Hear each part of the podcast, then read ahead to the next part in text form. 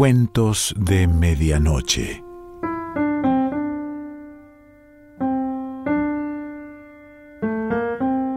El cuento de hoy se titula Un par de medias de seda y pertenece a Kate Chopin.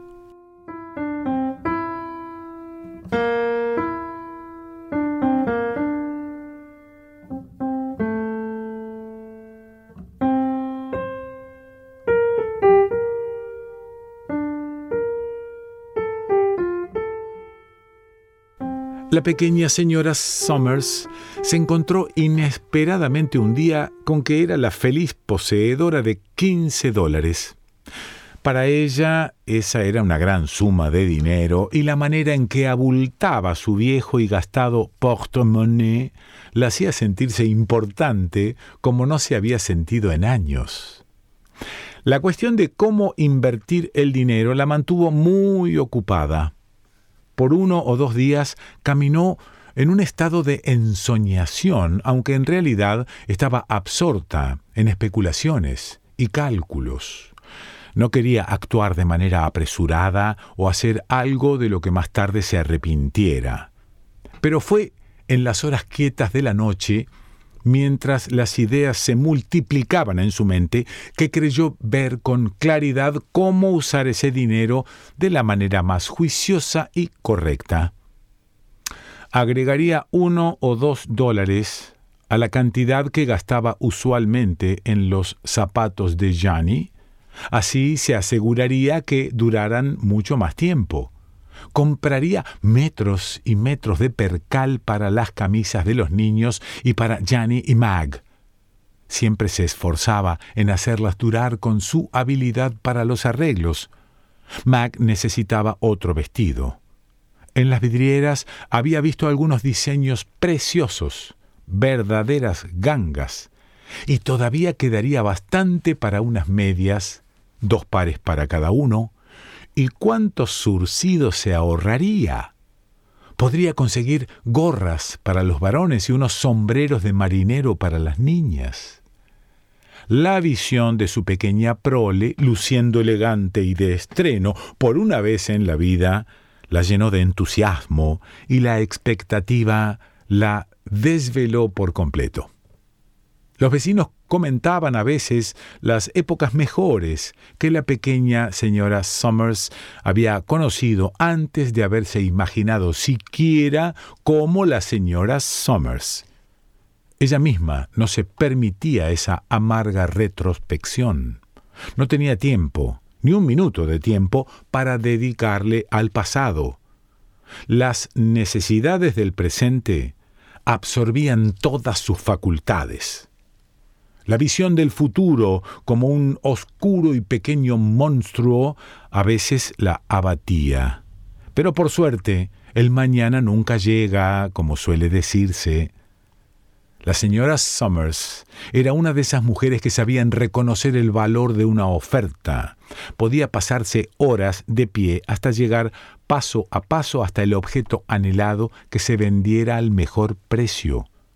Sabía cómo abrirse camino si era necesario. Había aprendido a mantenerse con perseverancia y determinación aferrada a la prenda hasta que fuera su turno. No importaba cuánto tiempo tardara. Pero ese día se sentía un poco débil y cansada. Había comido algo ligero. No, ahora que lo pensaba, entre la comida de los niños, el orden de la casa y prepararse para la batalla de las compras, se había olvidado por completo de su almuerzo. Se sentó en un taburete giratorio frente a un mostrador casi desierto, tratando de reunir fuerzas y coraje para enfrentarse con la exaltada muchedumbre que rodeaba los parapetos donde se vendían los patrones y las telas para las camisas de batista. Una sensación de debilidad que hacía tiempo no sentía la invadió de pronto y puso las manos al descuido sobre el mostrador. No llevaba guantes. Notó entonces que su mano estaba apoyada sobre algo muy suave, muy agradable, Al mirar hacia abajo, vio que su mano descansaba sobre unas medias de seda. Un letrero anunciaba que su precio había bajado de dos dólares con cincuenta a un dólar con noventa y ocho centavos, y una joven que estaba de pie detrás del mostrador le preguntó si deseaba ver la colección de medias. Sonrió como si le hubieran ofrecido examinar una tiara de diamantes y tuviera la intención de comprarla, pero siguió tocando la tela suave, lujosa, con las dos manos ahora sosteniéndola en alto para observar su brillo y sentirla deslizándose como una serpiente entre los dedos. Dos manchas rojas aparecieron súbitamente en sus pálidas mejillas. Miró a la joven. ¿Habrá aquí algún par ocho y medio? Sí, había muchos pares ocho y medio. De hecho, había más pares en esa medida que en cualquier otra. Había azul claro, había color lavanda, negro y varios tonos de tostado y de gris. La señora Somers tomó un par negro y lo miró con detenimiento un largo rato. Simulaba examinar la calidad que la empleada le aseguraba era excelente. Un dólar y noventa y ocho centavos, dijo en voz alta. Está bien, me llevo este par. Le extendió a la chica un billete de cinco dólares y esperó el vuelto y su paquete. ¡Qué envoltorio tan pequeño! Pareció desaparecer en el fondo de su vieja y gastada bolsa. La señora Somers no se dirigió después al mostrador de ofertas. Tomó el ascensor que la llevó a un piso superior donde estaban los probadores de mujeres. Allí en un rincón apartado se cambió las medias de algodón por las nuevas de seda que acababa de comprar no estaba llevando a cabo un análisis minucioso, ni se debatía consigo misma, ni trataba de explicarse el motivo de sus acciones. De hecho, no estaba pensando en absoluto. Parecía que por el momento se había tomado unas vacaciones de esa laboriosa y agotadora actividad y se había abandonado a un impulso mecánico que guiaba sus acciones y la libraba de responsabilidades. Qué bueno era sentir el roce de la seda natural sobre la piel. Se le antojó reclinarse hacia atrás en un mullido sillón y deleitarse en ese lujo por un rato. Así lo hizo unos minutos. Después se cambió los zapatos, enrolló juntas las medias de algodón y las tiró dentro de la bolsa. Enseguida se levantó, fue directo al sector de zapatos y se sentó para probarse. Era exigente. El empleado no lograba entenderla. No podía conciliar los zapatos con sus medias. Y no era fácil de complacer. Se levantaba un poco la falda y ponía sus pies hacia un lado y su cabeza hacia el otro, mientras contemplaba las botas brillantes de punta pronunciada. Su pie y su tobillo se veían muy bonitos. No podía creer que le pertenecieran, que fueran parte de ella. Quería algo con estilo y de calidad, le dijo al joven vendedor que la atendía, y no le importaba si salían uno o dos dólares más caros, siempre que consiguiera lo que ella quería. Hacía mucho tiempo que la señora Summers no usaba guantes. En las raras ocasiones en que se había comprado un par, habían sido siempre ofertas tan baratos que hubiera sido absurdo y ridículo esperar que se ajustaran a la perfección. Ahora, descansó el brazo sobre un almohadón en la sección de guantes, y una criatura preciosa, joven y agradable, de manos delicadas, le calzó unos guantes largos de cabritilla. Los acomodó con suavidad en la muñeca los abotonó cuidadosamente y ambas se quedaron uno o dos minutos admirando las pequeñas manos simétricas enguantadas. Pero había otros lugares más en donde gastar dinero. Había libros, revistas apiladas en la ventana de un puesto unos pasos más allá sobre la calle. La señora Somers compró dos revistas caras de las que solía leer en los días en que supo tener una vida más cómoda. Las llevó sin envolver. Tan pronto como pudo se levantó un poco la falda en la esquina. Las medias y las botas y los guantes de calce perfecto habían hecho maravillas en su aspecto.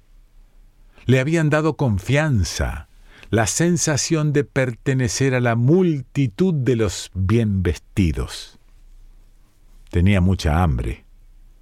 En otro momento habría desoído los ruidos de su estómago hasta llegar a su casa, donde se habría preparado una taza de té y hubiera comido cualquier cosa, pero el impulso que ahora la guiaba no le permitía sufrir con esos pensamientos. Había un restaurante en la esquina. Nunca había atravesado su puerta. Desde afuera algunas veces había echado un vistazo al damasco inmaculado, al brillo de los cristales y a los amables camareros que atendían a la gente. Cuando entró, su apariencia no causó sorpresa ni consternación, como había temido en cierta forma. Se sentó sola en una mesa pequeña y un camarero muy atento se le acercó inmediatamente para tomar su pedido. Ella no pretendía mucho, comería solo un rico bocado, media docena de ostras, un bol de berro, algo dulce, una crema frappé, por ejemplo, una copa de vino del Rin y para terminar, una tacita de café negro. Mientras esperaba que le sirvieran, se quitó los guantes con estilo y los dejó a un lado. Luego tomó la revista y la hojeó, separando las hojas con la punta filosa del cuchillo. Todo era muy agradable. El damasco era más inmaculado de lo que parecía a través de la ventana, y los cristales eran todavía más brillantes había damas y caballeros que no reparaban en ella y almorzaban en silencio en pequeñas mesas como la suya. Se oía una agradable y dulce melodía y una suave brisa entraba por la ventana abierta. Tomaba un bocado, leía una o dos frases, bebía un sorbo de vino ámbar, y movía los dedos de los pies dentro de las medias de seda. Lo que costara no tenía importancia. Contó el dinero y dejó una moneda de más sobre la bandeja y el camarero se inclinó ante ella como si fuera una princesa de sangre real. Todavía tenía dinero en su cartera y la siguiente tentación se le presentó en forma de afiche de matiné. Era un poco tarde cuando entró al teatro. La obra ya había empezado y la sala parecía llena, pero había asientos libres aquí y allá y la acomodaron en uno de ellos entre damas espléndidamente vestidas que habían ido a matar el tiempo y a comer dulces y a lucir sus llamativos atuendos. Había muchos otros que estaban allí solo por la obra, pero con seguridad se puede decir que ninguno le prestó tanta atención a todo lo que los rodeaba como la señora Somers. Ella unió todo, escenario, actores y público en una única y amplificada experiencia y la absorbió, disfrutó, se rió con la comedia y lloró. Ella y la llamativa mujer sentada a su lado lloraron con la tragedia. Después hablaron un poco de ello, y la llamativa mujer se secó los ojos y se sonó la nariz con un delicado y perfumado pañuelo con encaje y le pasó a la pequeña señora Summers su caja de dulces. La obra había terminado, la música dejó de sonar y el público comenzó a salir en fila. Era como un sueño que se acaba. La gente se dispersó en todas direcciones. La señora Summers se dirigió a la esquina y esperó el tranvía. Un hombre de mirada penetrante que se sentó frente a ella examinaba con interés su pequeño y pálido rostro. Le intrigaba descifrar lo que había allí.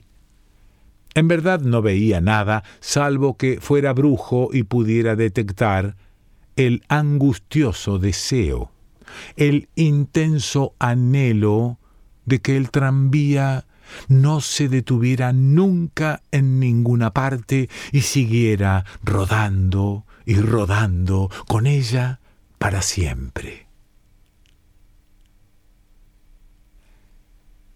Kate Chopin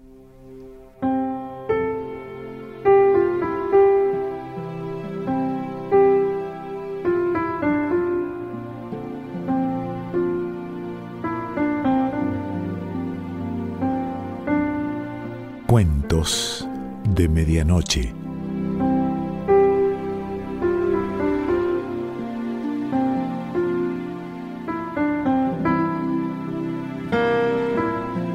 Selección Pancho Mondino. Idea y lectura Quique Pessoa.